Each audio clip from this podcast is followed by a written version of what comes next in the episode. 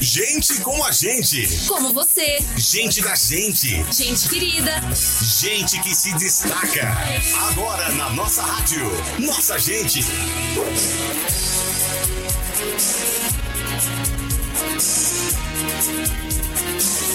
Boa noite, amigos. Hoje é quinta-feira, 2 de setembro de 2021.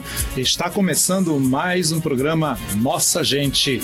Eu sou o pastor Edivaldo Fontes e mais que um prazer, é um privilégio estar com você a partir da Flórida, nas ondas da 1400 AM Fort Lauderdale e pela 107.1 FM em North Miami e em Massachusetts pela 1260 AM Boston, USA.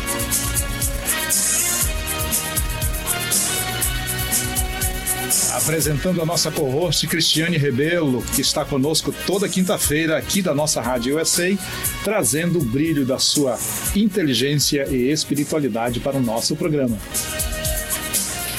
Boa noite para você que está ligado na nossa Rádio ESEI.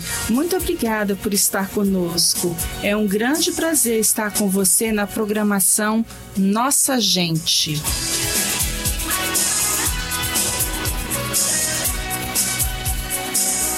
Nosso muito obrigado a você que está ligado conosco. Lembrando que o programa Nossa Gente pode ser acessado por todos os brasileiros residentes nos Estados Unidos e em toda a parte do mundo através de nossas rádios locais, AM, FM, ou através da nossa página web nossaRadioUSA.com. Você pode também baixar o aplicativo disponível para download grátis tanto para aparelhos iOS, disponível na Apple Store, quanto para Androids no Google Play. Nesta edição, falaremos sobre um assunto muito relevante para quem deseja descobrir como ser mais feliz: os domínios da esperança. É sempre bom destacar que o objetivo deste programa é promover o bem-estar dos brasileiros em três esferas principais: crescimento e desenvolvimento físico, intelectual e espiritual da nossa comunidade brasileira gente. Para você que está sintonizando agora, eu sou Cristiano Rebelo e este é o programa Nossa Gente. Estamos vivendo em momentos de grande dificuldade na humanidade. Muita confusão por causa de pandemias, por causa de crises econômicas, crises financeiras, crises nos lares, nos relacionamentos. Temos visto muita coisa acontecer que tem deixado algumas pessoas, como se diz no popular, sem chão. Às vezes elas não sabem exatamente que direção tomar. Nós gostaríamos de trazer para você hoje sete sinais de alerta de que você está perdendo o controle da sua vida. Por incrível que pareça, a falta de esperança faz com que você perca completo controle da sua vida, do seu presente e do seu futuro. Eu queria só questionar um pouquinho antes de entrar nos tópicos, uma posição da Cristiane sobre esse aspecto da vida. Nós conversamos bastante hoje sobre esse assunto e uma das coisas que nós notamos muito é a falta de esperança. Qual a sua visão disso, Cris? Qual a sua posição em relação a isso? Bom, Vamos começar falando o que é esperança, pelo menos qual é a definição do dicionário para esperança. O meu dicionário diz o seguinte: a é, esperança é um sentimento de quem vê como possível a realização daquilo que deseja. Bom, se esperança é é você ver a possibilidade da realização daquilo que você deseja, a desesperança é exatamente o contrário. É você não ver possibilidade de realizar aquilo que você deseja. E isso traz efeitos assim, são os efeitos colaterais da desesperança. E com isso vem uma gama de situações, inclusive alguns problemas físicos, emocionais e que se tornam físicos também, como por exemplo a depressão. A depressão é um claro sintoma sintoma de desesperança. É, segundo o dicionário Michaelis da língua portuguesa, a palavra esperança é um substantivo feminino, é um ato de esperar aquilo que se deseja obter. Você disse muito bem. Expectativa na aquisição de um bem que se deseja, aquilo que se espera, desejando. A segunda das três virtudes teológicas, que é esperança, e as outras duas, fé e amor ou caridade. Uhum. Algo que se espera desejando. Quando esse desejo murcha, a esperança desse algo perde a sua força, o que, que resta numa vida? Fica difícil, porque tem uma frase anônima que diz o seguinte: a esperança é o combustível da vida. Se a esperança é o combustível da vida, sem combustível, para onde vai essa vida? Existe possibilidade de avanço? Sem combustível? É quer dizer, sem o combustível é sem aquilo que a motiva. O combustível é o motivador de qualquer coisa. Um carro não anda sem combustível. Sem combustível, exatamente. Nada funciona sem o, o agente motivador, seja ele de que espécie for. Então, se você não tem esperança, você não tem um combustível. E o, o que que acontece? Porque essa esperança, ela alimenta a nossa vida diariamente. É com ela que nós nos alimentamos para levantar, para trabalhar, para fazer coisas, para lutar por coisas. O elemento propulsor. Se usa muito propulsor em aeronáutica. É aquilo que é o que faz com que o foguete seja lançado para cima. É o que faz com que o jato decole, aquela propulsão, aquela força motriz ou força motora que move. De onde vem a palavra dínamo, de dinâmica, uhum. de movimento. Uma pessoa sem esperança, ela não tem nem propulsão, não tem dinamismo, não tem desejo, não tem esperança, não tem mais aquela antecipação de que algo bom vai acontecer. Porque é, dizem que pior do que a morte é a antecipação da morte. Se você tem uma antecipação boa para algo acontecer na sua vida, quando acontece, você usufrui melhor. Da... Quando você perde esse combustível, essa energia, esse movimento, essa expectativa, a vida passa a ser uma coisa monótona, passa a ser uma coisa sem graça. É. Nós temos visto uma quantidade muito grande de pessoas vivendo no tanto faz. Se acontece alguma coisa, é, tanto faz, é assim mesmo. Ah, tanto faz, tanto faz. Quer dizer, nós estamos passando, principalmente os mais jovens, nós estamos vivendo assim os dados que nos chegam e o que eu vejo conversando com as pessoas, eu, muitas mães, né, vêm me contar, ah, meu filho não, não sai do quarto, não sei o que, aquela desesperança, ah, tanto faz. É, voltaremos com os sete sinais de alerta daqui a pouco. Nossa gente! Agora com os sete sinais de alerta que você está perdendo o controle da sua vida. O primeiro sinal de alerta que nós encontramos é que você começa cada dia se sentindo horrível. Você já amanheceu o dia já se sentindo cansado, se sentindo sem forças, sem energias, sem vontade de sair para trabalhar. Se você acorda sem nenhuma empolgação, há grande chance de estar perdendo o controle da sua vida. Aqueles que sabem o que querem na vida abraçam cada novo dia com planos emocionantes e o desejo de executá-los, de fazer acontecer. Eu me lembro de uma ligação que eu fiz para um amigo para pedir uma orientação e ao mesmo tempo para tentar conseguir trazer um guest speaker para um programa que nós estávamos realizando. E a primeira coisa que ele me disse ao atender o telefone foi Let's make it happen. Vamos fazer acontecer. Você já imaginou você amanhecer o dia sem esse sentimento de que alguma coisa boa vai acontecer? Esse sentimento horrível pode ser um sinal de depressão. Portanto, pode ser necessária ajuda adicional das pessoas ao seu redor, especialmente profissionais de saúde mental. O que uma pessoa que está se sentindo assim deve fazer, Cris? Primeiro ponto, acordar com aquele marasmo, aquela sensação de que o mundo está se acabando aos seus pés. Se acorda desse jeito, mais de três dias consecutivos, está na hora de pedir ajuda. Porque é normal que a gente tenha uh, um, um amanhecer não muito bom, depende do que aconteceu no dia que passou, depende de como foi a nossa noite. Agora, você amanhece ruim, se sentindo mal, se sentindo derrotado. No dia seguinte, passa um dia não muito bom, porque quando amanhece assim, é, o, o dia costuma transcorrer muito bem. Dorme de novo, acorda no outro dia, depois, depois do terceiro dia assim, preciso fazer uma análise do que está acontecendo. Exatamente. É, esse sentimento pode ser apenas um sinal de frustração, pode ser o resultado de uma conversa desagradável com seu cônjuge ou mesmo no local de trabalho, Pode ser resultado de um trabalho forçado que você teve que puxar um pouco no dia anterior, às vezes até o final de semana, e chega um dia que você está estafado, está cansado. Isso é normal. Mas depois que isso se repete, como a Cris falou, três dias em seguida, não considere normal. Não pense que você é super-herói. Não ache ache que você o sabe tudo. Procure ajuda. A segunda coisa interessante que dá a você uma noção de que você está perdendo o controle da sua vida é quando você perde ou ganha drasticamente o apetite. Sabe, você senta à mesa e tá aquela comida deliciosa, às vezes o seu prato favorito, e você não consegue nem sequer dar uma colherada ou dar um provar. O cheiro lhe desagrada. Ou então você sente uma fome desesperadora, descontrolada. Come toda hora, vive na geladeira, abrindo e fechando a geladeira. Eu fazia muito isso quando era adolescente. isso é normal. Adolescente não conta. Mas quando você chega numa idade, Fome, né? numa idade adulta, aí começa um sinal de perigo. É, porque pode ser um sinal de, de uma ansiedade, inclusive, crescente, né? Que está te levando a, a, a trocar o quê?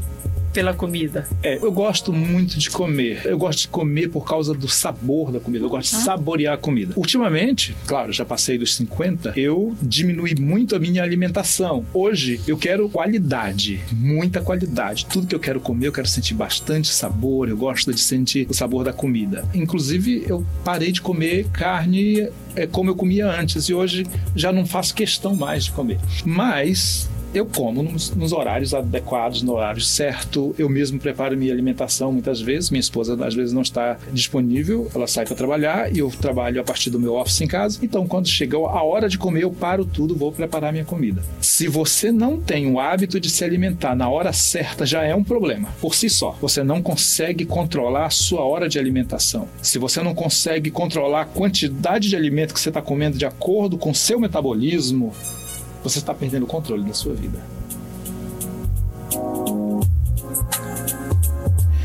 Outro sinal interessante é que quando você começa a questionar a razão de estar fazendo as coisas que faz na vida. Quando a gente entra naquela roda viva, tem, eh, tem a chamada roda viva, você começa, trabalha demais, aí você tem um, um problema sério, que é esse desestímulo. Quer dizer, o que eu estou fazendo? Que coisa mais sem sentido. Muitas vezes no, no ambiente de trabalho, que fica ali no ambiente de trabalho, a gente pode estar tá passando pela síndrome de burnout, não é? Aquela, aquele excesso de trabalho, aquilo tudo que está acontecendo te aborrece, te deixa estressado, estafado e com várias outras coisas. Agora, também tem aquele lado psicológico, aquele lado emocional, que a pessoa se olha sem perspectiva, não sabe o que vai fazer, é uma vida totalmente sem razão. É, em relação a isso, tem um livro chamado Em Busca de Sentido, que o psiquiatra austríaco Victor Frank escreveu e ele diz o seguinte, quer dizer, o resumo do livro é: eu, Frank, afirma que nós não podemos evitar o sofrimento. Claro, nós não podemos, ninguém pode evitar o sofrimento, mas nós podemos escolher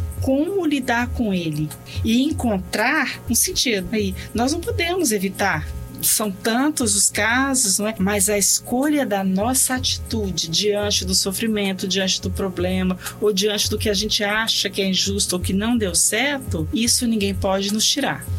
É interessante esse, esse aspecto da vida. É um sinal muito forte, 99,99%, de que você não está na direção certa. Você está fazendo algo que você não gosta de fazer. Está morando na casa que você não gostaria de morar. Está dirigindo o carro que você não quer dirigir. Você está trabalhando no lugar onde você não gosta de trabalhar, ou você não gosta das pessoas, ou você não gosta do que faz. E a solução para esse caso é você fazer uma profunda análise na sua vida e tentar descobrir o que você realmente quer da vida. Nós vamos falar um pouquinho mais sobre isso mais na frente, mas eu só gostaria de salientar que a maioria das pessoas que está passando por isso não tem noção do que, que elas esperam do amanhã. Elas vivem hoje, é, sai de manhã para trabalhar desmotivada, trabalha irritado, sofre acidentes com muito mais frequência. A sua carga de ansiedade, de desesperança é tão grande que ela não produz o melhor de si, os seus serviços são inacabados e geralmente a sua produção é um desastre. Aí quando chega em casa, já vem de mau humor. Alguém vai pagar por isso. Geralmente alguém paga por isso. Sempre, sempre é. Sempre. Olha, é uma, uma experiência que eu tive do dia que a minha filha entrou na escola até o ano, quando ela terminou o high school Eu ia deixar todo dia na escola, pegava e levava. Aquela coisa de, de mãe, alguém tem que ir, né? Você vai, leva, você vai, busca. No condomínio que eu moro, é uma rua movimentada, não tem aquele escape para o carro entrar no estacionamento. Então eu tinha que dar seta, diminuir a velocidade para entrar. Acontece que o horário que eu voltava para casa todos os dias após levá-la para a escola era um horário muito movimentado. Todos os dias, durante todos esses anos, de segunda a sexta, buzinaram para mim e me xingaram, principalmente nas segundas pela manhã. E eu sempre me perguntava que povo infeliz é esse que na segunda-feira, antes das oito da manhã, eles já estão xingando outra pessoa no trânsito. Aí eu, eu, eu brincava com não, eu vou passar reto, meu tio, para você poder não, para não atrapalhar, para não diminuir a velocidade, eu não vou entrar na minha casa. Eu vou passar reto para não te aborrecer, porque eu acho que é isso que as pessoas querem. Então, você descontam no outro a raiva, a frustração de um final de semana mal vivido, de uma noite ruim, quer dizer, um acúmulo de problemas. Onde é que eu entro nisso? Eu só estou dando seta para entrar onde eu moro. É, isso faz com que as pessoas acabam se tornando pessoas desagradáveis. E se eu não tomo cuidado, eu vou reproduzir isso. Você vai porque reproduzir. eu me ofende aqui e eu me sinto uhum. ofendida aqui, eu vou descontar no outro. E você chega no elevador, a pessoa que está no elevador te vê, ah, você acha que ela te vê, você deduz que ela uhum. te viu e não esperou você, você fica irritado com aquela pessoa. Quando você espera o elevador voltar e você sobe, aí todo mundo para no andar anterior e você fica pensando, o mundo tá ficando louco. É, a gente se envolve com mania de perseguição, não é? Exatamente. Todo mundo quer me acabar comigo. Já já voltamos com muito mais sobre esse assunto. Nossa gente! Eu sou Cristiane Rebelo e este é o programa Nossa Gente. Gente da gente que brilha na América. Nossa gente. Querido amigo, nós estamos falando sobre sete sinais de alerta que você está perdendo o controle de sua vida. Se você se enquadra em um desses três primeiros tópicos que nós já tratamos anteriormente, quando você começa o seu dia se sentindo horrível. O segundo sinal é você perde ou ganha drasticamente o apetite, a vontade de comer, ou você quer comer demais. O terceiro que nós tratamos foi você começa a questionar a razão de estar fazendo as coisas que faz na vida. Por que, que eu estou trabalhando? Por que, que eu estou me matando? Por que estou fazendo isso ou aquilo? O quarto sinal, nós vamos entrar agora, é você busca entretenimento, mas descobre que as coisas não são tão divertidas quanto costumavam ser. Eu gosto de jogar videogame. Sempre joguei videogame, criei meus filhos ensinando a jogar videogame. Me diziam que, olha, criar crianças jogando videogame violento faz com que elas sejam violentas. Se você conhecer os meus três Six Foot Tall Kids, eles são as pessoas mais maravilhosas do mundo. Conrado teve a oportunidade de conhecê-lo e eles são fantásticos. Mas eu ensinei meus filhos a jogarem videogames e eles fazem isso até hoje. Agora tem gente que começa a perder o gosto por aquilo que mais gosta de fazer. Se você gosta de pescar, passear, viajar, gosta de se envolver em network, sua igreja, seu clube, a sua associação, e você começa a se ausentar e você vai perdendo esse, significado das coisas para você. Tem gente que perde até, por exemplo, o brasileiro diz que o brasileiro já nasce com a bola no lado da rede ou da cama. Eu, no meu caso, é rede, né? Dormi em rede quando era criança no Pará. E todo mundo gosta de futebol. Entra uma seleção boa, outra melhor, uma ganha, outra perde. Nós queríamos ser a 100 campeão, né? Cinco vezes campeão não é suficiente. Mas quando você perde o sabor, perde essa animosidade, essa excitement, por essas coisas, como é que você se sente? Como é que você reage? Eu posso voltar um pouquinho no tópico anterior, que a gente teve que dar uma paradinha. Quando você comentou sobre a pessoa trabalha onde não gosta, mora onde não gosta, nós temos alguns pontos aqui. Por exemplo, algumas coisas podem ser analisadas e mudadas. Eu posso procurar uma outra coisa, eu posso procurar uma outra casa, mas e quando não é possível? Que grande parte das vezes nós estamos, às vezes, amarrados a uma situação onde nós não temos como mudar. Se a gente não pode mudar efetivamente aquilo que, que está nos desgostando, o que é que a gente faz? A gente muda o que a gente sente em relação àquilo, tá? É justamente aquilo que a gente viu no Em Busca de Sentido. Nós escolhemos mudar a nossa atitude em relação a isso. Eu não gosto da casa que eu moro. Bom, se eu não gosto da casa que eu moro, eu devo me mudar. Mas se eu não posso me mudar, o que, que eu mudo? Meu jeito de ver a casa, mudo a arrumação da casa. Tem vários mecanismos que podem ser usados. Dava pra gente listar muitos aqui, mas não, não temos tempo e, e não é o caso. De coisas que nós podemos fazer para mudar aquilo ali que a gente está vendo. Então, como eu até comentei com você, o meu falecido pai tinha uma frase, enquanto pastor dizia para as famílias: se eu mudar, a minha família vai melhorar. Mas isso para a vida é: se eu mudar, a minha vida vai melhorar. É a resiliência eu vou me adaptando, eu vou modificando. Então, mudança de atitude, mudança de comportamento, mudança de sentimento também. Eu mudo como eu me comporto, eu mudo como eu penso, é, como eu penso, como eu me comporto e eu mudo como eu sinto. Nós falamos no programa anterior sobre a percepção, a forma como você percebe a vida ao seu redor. Se você muda a sua percepção das coisas, pode transformar algo que eh, de imediato você não pode de fato mudar por causa das circunstâncias, mas você pode mudar a forma como você percebe os benefícios daquilo, porque tudo no mundo tem um benefício. Senão você já teria morrido. Uhum. Uma casa que não é suficientemente grande para atender às suas necessidades, se ela for reorganizada, se você eliminar muitas vezes coisas que você não usa. Por exemplo, nos Estados Unidos é muito comum as pessoas comprarem roupa, levar para casa, botar no closet, passar anos e encontrá-las para doação com a etiqueta Com da etiqueta, loja. Justamente. Né? Você vai no, no, no, nas, no Salvation Army, nas lojas de, de Goodwill, e você vai nessas lojas e você vê roupas novas que nunca foram sequer tocadas, que foram doadas por pessoas que compraram e nunca usaram. E quando você muda, normalmente quando você faz mudança, você deixa muita coisa velha para trás que estava ali ocupando espaço desnecessário. Isso faz com que você restaure a apreciação por aquilo que você tem, uma avaliação daquilo que você tem que não serve, que não tem utilidade nenhuma. Vamos tirar os entulhos, os entulhos emocionais. Nós temos entulhos físicos, mas temos entulhos emocionais. Quer dizer, eu não gosto do meu trabalho porque eu não vou com a cara do meu chefe. Ok, eu não posso mudar de trabalho. O meu chefe é um chato, porque isso acontece. As pessoas são chatas, ok. Mas eu penso como? Bom, mas é dali que eu tiro o meu sustento.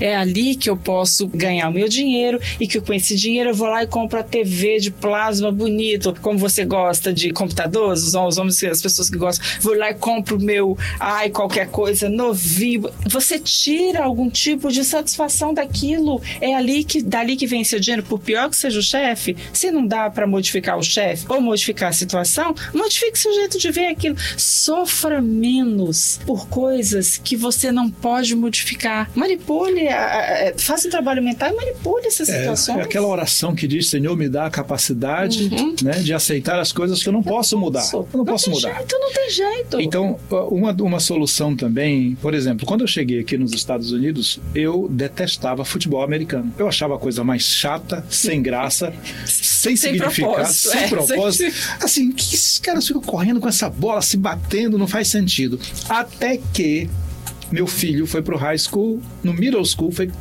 é, foi convidado para participar do time do middle school e eu comecei a ir para os treinos com ele. Comecei a participar dos jogos, porque tem que dar aquela força, aquele apoio. E aí eu comecei a entender o que, que é um fumble, o que, que é o que, que é um touchdown, por que, que os caras fazem aquilo. Cada movimento, eu fui aprender tudo sobre futebol americano. Eu me tornei fã de igual modo ao que eu amo futebol, eu amo futebol americano.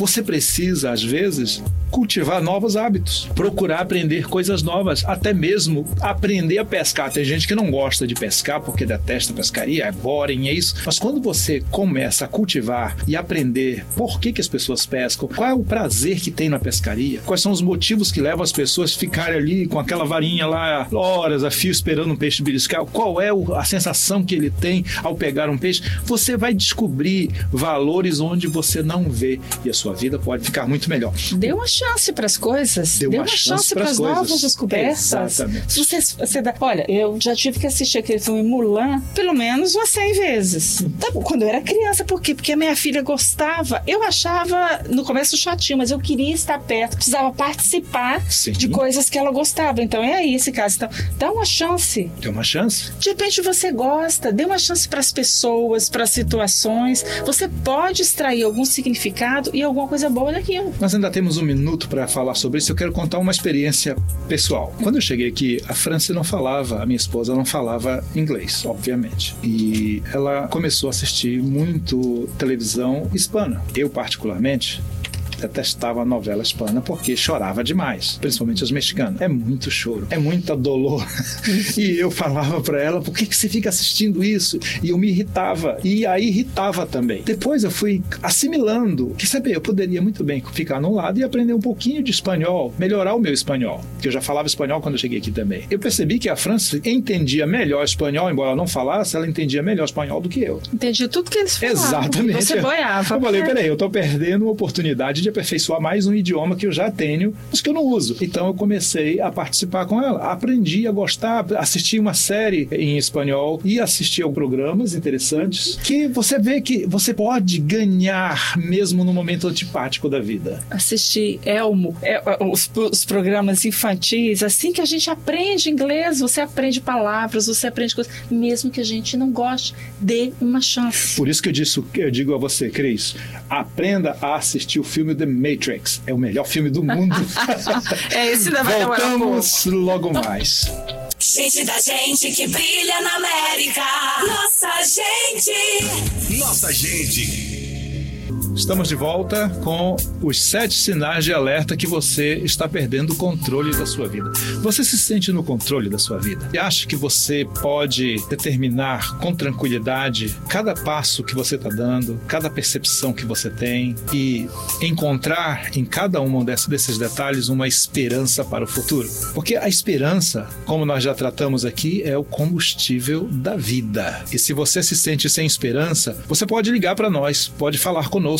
Mande sua mensagem pelo nosso WhatsApp, está aberto para a nossa audiência. Nós queremos falar com você. Nós tratamos já de quatro itens. O primeiro foi você começa cada dia se sentindo horrível. O segundo, você ganha ou perde drasticamente a vontade de comer ou apetite. O terceiro, você começa a questionar a razão de estar fazendo as coisas do que faz na vida. E o quarto, nós falamos sobre a busca de entretenimento na sua vida perde o sentido. Aquele seu esporte predileto, as suas atividades que você tanto gostava, hoje você já não está mais sentindo que está te preenchendo como antigamente. Esses sinais drásticos mostram que a sua vida está um local onde você não tem nem norte, nem sul, nem leste ou oeste. Você perdeu literalmente seu compasso. O quinto aspecto, o quinto sinal de que você está perdendo o controle de sua vida é exatamente quando você se sente desconectado das pessoas ao seu redor. Amigos, todo mundo sabe, são fontes de alegria. Além disso, são também uma forma de nos sentirmos conectados com o mundo que nos rodeia. Você já se sentiu que está sozinho no mundo?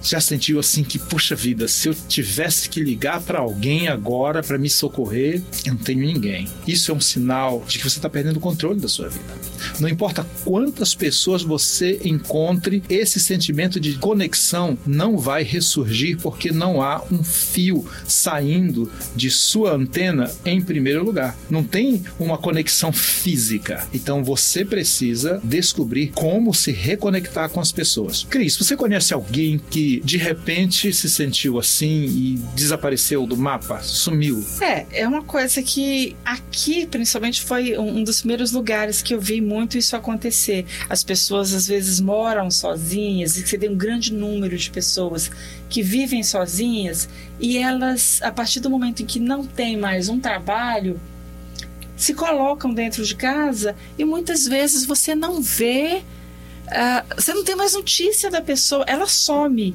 Porque ela entra naquele processo de ah, perdi a, a graça, perdi tudo que tinha para fazer, não tenho o que fazer, porque nós vemos às vezes, principalmente em pessoas mais idosas, esse fenômeno que é a partir do momento da aposentadoria, elas não se preparam para aposentadoria, porque existe a preparação financeira, mas existe a preparação emocional também. Quer dizer, ela vai perder aquele ambiente de trabalho onde ela ia todos os dias, e se ela mora sozinha, se ela não tem uma família perto dela, ela faz o quê? Não tem amigos, não tem objetivos de vida, não tem mais o que fazer, se isola e grande parte das vezes ela acaba morrendo. É isso aí, a gente pode até dizer que seria uma morte precoce. Mas quando isso acontece com adolescente, com jovem, eu acredito que alguns pais podem estar nos ouvindo nesse momento e você observa que seu filho fica no quarto o tempo todo, trancado, começa a mudar os hábitos, começa a mudar a comunicação com você e você não vê ela se comunicar com ninguém. Eu me pergunto, eu brinco com a minha em casa, que hoje já está passando a fase da adolescência, porque 18 anos, né, a gente imagina que já está, mas a adolescência hoje em dia é, é tardia. Antes, ah, 18 anos, já é adulto. Isso pra gente, tá? Hoje em dia nós estamos tendo uma adolescência mais prolongada, vai 21, 22, 23 e os comportamentos ainda são de adolescente e aquela coisa que está se prolongando. A maturidade, ela tem demorado mais com o passar do tempo. Quer dizer, o que, que é isso? A tecnologia ajuda e atrapalha. Você tem a tecnologia, os adolescentes, as crianças, os jovens, de modo geral, eles têm um acesso muito grande às coisas, a informações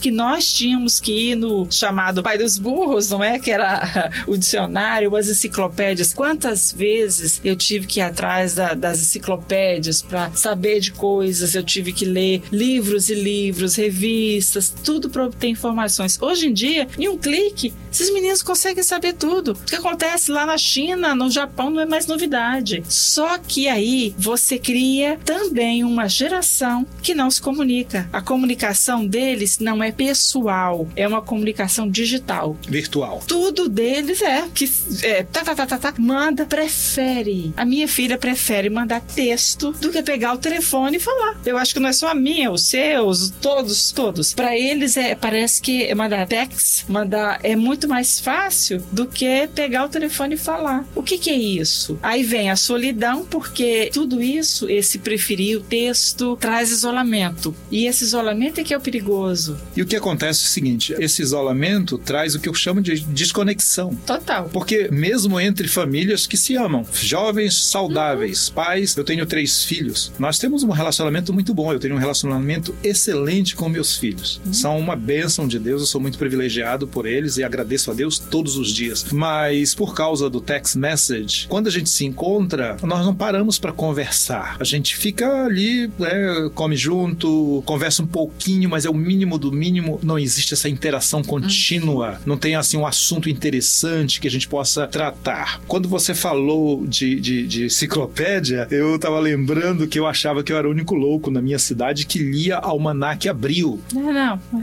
Na nossa geração isso era. Gente, hoje comum. Almanac, eu nem sei se ainda existe, né? Deve ser, deve ser virtual também. Mas sabe qual é a grande diferença, Cris? É que hoje as pessoas se comunicam, têm facilidade, muito acesso à informação, mas não fixam absolutamente nada. E não sabe o que fazer com ela. não né? sabe o que fazer com a informação. No nosso tempo era diferente. Nós tínhamos que pesquisar, ir para a biblioteca, escrever, transcrever texto, fazer trabalhos de pesquisa. Era uma, eu ia para a Casa da Cultura. Você tinha uma, uma britânica em casa. Eu ia para a Casa da Cultura. E lá, naquela época, eu já me sentia sozinho, porque eu entrava na Casa da Cultura, aquele mar de livros, não tinha ninguém. Era a coisa mais fantástica do mundo. E eu era viciado em Casa da Cultura. Fazia minhas pesquisas, fazia os meus trabalhos e fazia, como eu era um bom aluno, eu fazia o meu trabalho e cobrava dos meus colegas para fazer trabalho para eles, porque eu precisava de dinheiro. Então, eu aprendia muito mais. Hoje eu não vejo o aprendizado. Hoje, hoje eu vejo ah, pessoas aqui na América que não sabem aonde é a América do Sul, não sabem onde é o Brasil. Gente, tem o Google Maps, tá na mão deles. Mas se você perguntar, se eles não acessarem no celular, eles não vão saber te responder. Essa desconexão é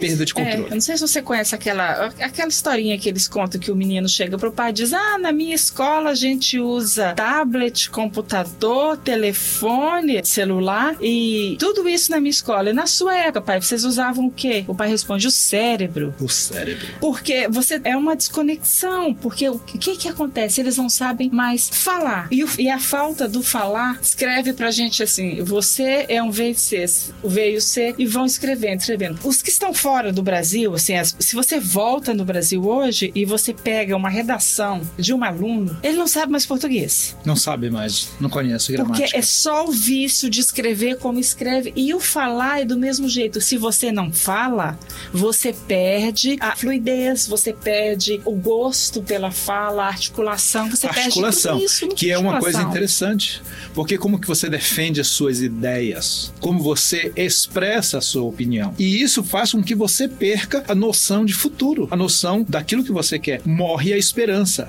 Eu falo com os pais, eh, os pais que vêm conversar comigo, sempre a mesma coisa. Hora do almoço, hora da janta, hora do lanche, seja lá que momento, que momento for que vocês vão partilhar alguma coisa, sem telefone para as crianças. Coloca o telefonezinho do lado. Agora não, nós estamos comendo.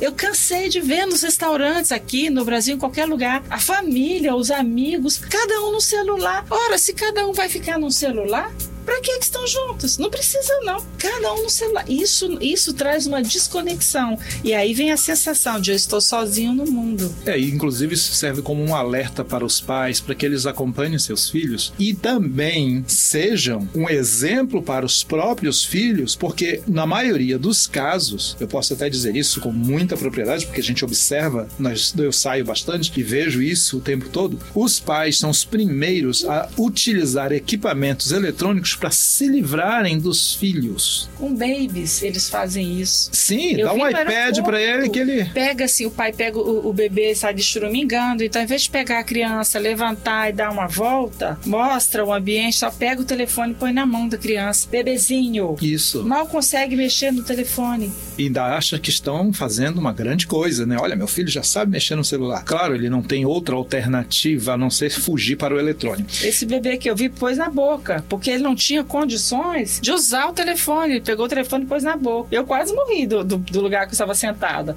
Mas é isso mesmo. Nós vemos isso constantemente e é uma coisa que acontece com muita frequência nas famílias, principalmente famílias brasileiras aqui nos Estados Unidos. Então, que se- seja esse um alerta, reconecte, desconecte-se para conectar-se com os seus filhos, com a sua família. Nossa gente, Estamos de volta aí com o nosso tópico importantíssimo: sinais de alerta que você está perdendo o controle de sua vida. Sete sinais. Nós já vimos quatro sinais e agora temos mais dois que iremos concluir neste segmento. Por isso, fique ligado conosco. O sexto sinal é que você está constantemente tendo pensamentos destrutivos e pessimistas. Parece até eh, clichê de, de filme, mas ter pensamentos destrutivos e pessimistas é uma coisa que tem eh, atingido muitas pessoas. Muitas vezes você fica isolado por causa de uma situação qualquer, você deseja a morte, deseja que tudo se acabe, que se morresse seria a melhor solução. Ou se eu sofresse um acidente, eles iriam sentir a minha falta. Ou se eu desaparecesse, de repente alguém iria notar. Ou talvez ninguém notaria. Se eu morrer hoje, amanhã ninguém vai nem sequer mencionar. Esse tipo de autoindagação, esses pensamentos, são sinais de uma depressão crescente. Primeiro, as pessoas que estão deprimidas definitivamente perdem o controle da sua vida. E se você está constantemente tendo pensamentos destrutivos e pessimistas, aqueles pensamentos que diz que nunca vai acontecer, nunca vai melhorar, é sempre a mesma coisa, que tudo está difícil, você precisa começar a verificar onde estão surgindo esses pensamentos e em que direção isso está te levando. Na maior parte do tempo, você pode até se pegar andando com uma linha bem fina entre um precipício, o fim da sua vida. Esses pensamentos te deixam numa situação tão difícil que qualquer elemento motivador pode fazer com que a sua vida simplesmente entre em uma situação muito trágica e fora do controle. Portanto, é necessário que você comece a redefinir os seus pensamentos. E para você redefinir os seus pensamentos para eles se transformarem de negativos para positivos, você precisa encontrar propósito na sua vida. É, tira, tira a tragédia, o, o- o sofrimento, o pessimismo do foco. Tá? Se você o tempo inteiro fica pensando naquilo, desenvolvendo esse tipo de de pensamento ou alimentando esse tipo de pensamento, você não vai conseguir ir muito longe, porque assim, tragédias acontecem, sim. É, sofrimento nós temos, sim.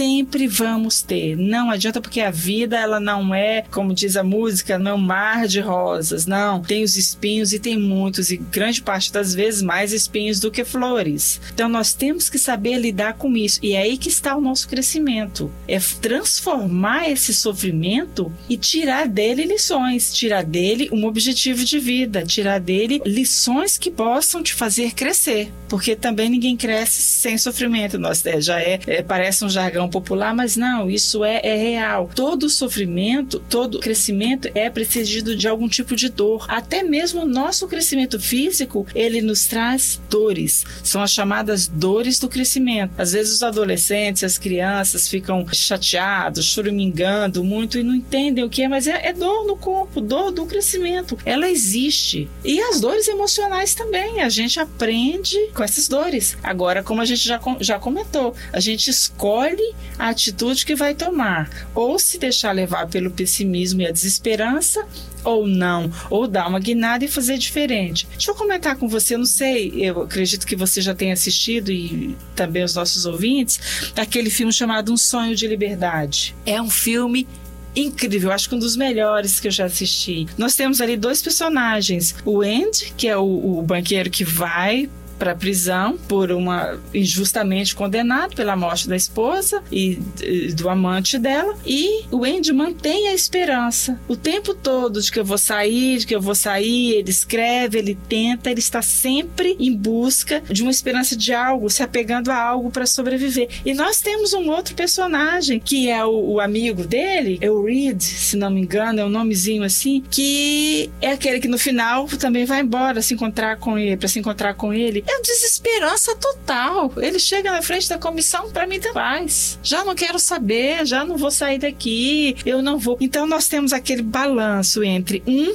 muito esperançoso, mesmo tendo contra ele tudo, porque a esperança, ela também é racional. Ela precisa, eu tenho esperança de alguma coisa que pode acontecer. Eu, Cristiane, ah, eu tenho, digamos, um exemplo, eu tenho uma esperança de que eu vou ganhar muitos milhões sem fazer nada, sentada aqui olhando pro teto. A chance disso isso acontecer é mínima. Quase que impossível. Impossível. É uma esperança, sim, quase que zero. É, é uma esperança irreal. Então você tem ali aquele paralelo entre um que tem uma esperança, mesmo sem chance nenhuma de sair da cadeia, e outro que é uma desesperança total. O que, que a gente tira? Dali um balanço. Juntando aqueles dois, a desesperança e a esperança de mais e a desesperança de menos, existe um equilíbrio, que é chamado de esperança real. Esse filme não seria o Charles Hank? É esse Redemption? mesmo. Esse mesmo. Você está contando a história de um filme e eu tô pensando no outro, mas a verdade é o mesmo filme. Porque é eu assisti filme. ele aqui, você assistiu no é, Brasil. Eu assisti no Brasil. Lá no Brasil chama Sonho de Liberdade. Aqui. Exato. Então, quer dizer, você tem ali, vamos medir, vamos pegar a esperança para que ela não seja irreal e pegar a desesperança, vamos fazer um balanço nisso e vamos tirar uma conclusão lógica daquilo, vamos ter uma esperança que pode acontecer, é uma esperança consciente. Excelente. Uma das coisas interessantes é que nós falamos anteriormente da percepção. Quando você percebe algo e você você não tem uma resposta para isso, você se sente fora do controle. E como você encontrar respostas para as circunstâncias que lhe cercam? Essa desesperança. O que, que causa desespero nas pessoas? O que causa desespero em você? Muitas vezes é a perspectiva de perder o emprego, perder uma fonte de renda. Eu não, eu não gosto de falar a palavra emprego, porque a palavra emprego já está diminuindo você. Falar de eu sou empregado, ou seja, sou dependente de um patrão, de uma empresa que vai me dar trabalho. Você não é dependente, você é um profissional. Então não se sinta um empregado. Uma das coisas que eu gostaria que o nosso ouvinte pudesse entender e talvez até praticar isso na sua mente. Você não é um empregado, você é um profissional que presta um serviço e que você recebe por isso. Então nunca trabalhe pensando, ah, eu estou fazendo minha obrigação. Não, eu estou fazendo aquilo que eu faço para poder adquirir o recurso que eu preciso para manter minha vida. Como um bom profissional, se você acha que você não está recebendo o suficiente pelo trabalho que você faz, procura outro trabalho ou ou abra sua própria empresa. Se você não tem perspectiva de abrir uma própria empresa porque você não acredita que você seja capaz de adquirir clientes, de criar uma estrutura onde você possa trabalhar, fale com um contador, fale com um banqueiro, fale com pessoas que têm empresa, fale com o dono de, de uma empresa de limpeza, ou uma empresa de pintura, ou uma empresa de cerâmica, de carpete. Converse com pessoas, faça perguntas, se comunique. Você vai mudar a sua perspectiva. Você não tem que ser empregado a vida inteira se você não gosta de ser empregado. Veja bem, se você se sente que você é um profissional desvalorizado, não trabalhe para ninguém. Trabalhe para você mesmo. Mas você precisa ter uma resposta para essa percepção negativa da vida. Você não pode viver debaixo desse peso de negativismo e se conduzir nessa situação porque você não vai ter nenhuma esperança de sair disso. Por que, que você não vai ter esperança? Porque, como a Cris falou, a esperança é uma coisa racional. Ela precisa ser pesada, raciocinada. Você precisa colocar os pingos nos is. O sétimo e último ponto que mostra que você está perdendo o controle na sua vida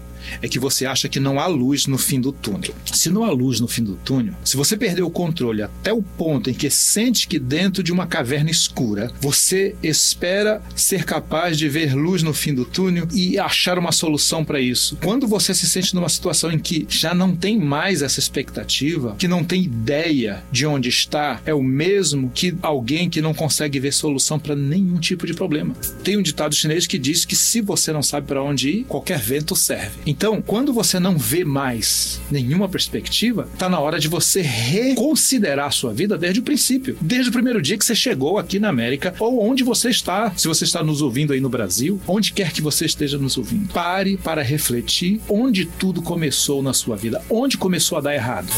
Faça como Jeremias, que diz o seguinte: Quero trazer à memória o que me pode dar esperança. Traga à sua memória o que te pode dar esperança. Pense no que você quer, pense nos seus sonhos.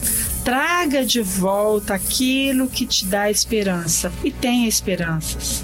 Olha, esse tópico é tão interessante, vamos ter que encerrar agora, mas eu quero deixar para vocês três dicas importantes que você pode fazer, três passos decisivos na sua vida. Primeiro, pergunte a si mesmo. Às vezes, a resposta para os seus próprios infortúnios já estão enterradas bem fundo dentro de você. É só você começar a se fazer perguntas. Segundo, peça ajuda e conselho a outras pessoas, como eu acabei de dizer. Fale com outras pessoas, converse com outras pessoas que têm aquilo que você gostaria de ter. Se for a pessoa que tem uma vida melhor, tem uma, casa melhor, um carro melhor, converse com elas. Procure descobrir o que, é que elas pensam, o que, é que elas fazem. Quem sabe você encontra um fio de esperança e elas ainda vão te ajudar. E terceiro, medite. Pondere sobre a sua vida. Pense. Esqueça os pensamentos negativos e você vai fazer a esperança fluir novamente dentro de você.